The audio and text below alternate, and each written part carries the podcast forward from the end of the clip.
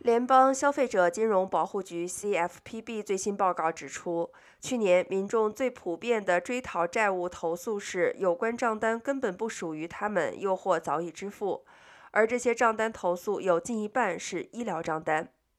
报告指出，与自己无关的医疗账单投诉个案一直在增加，但由于这些账单涉及信用报告，因此不少人被迫支付费用以消除不良记录。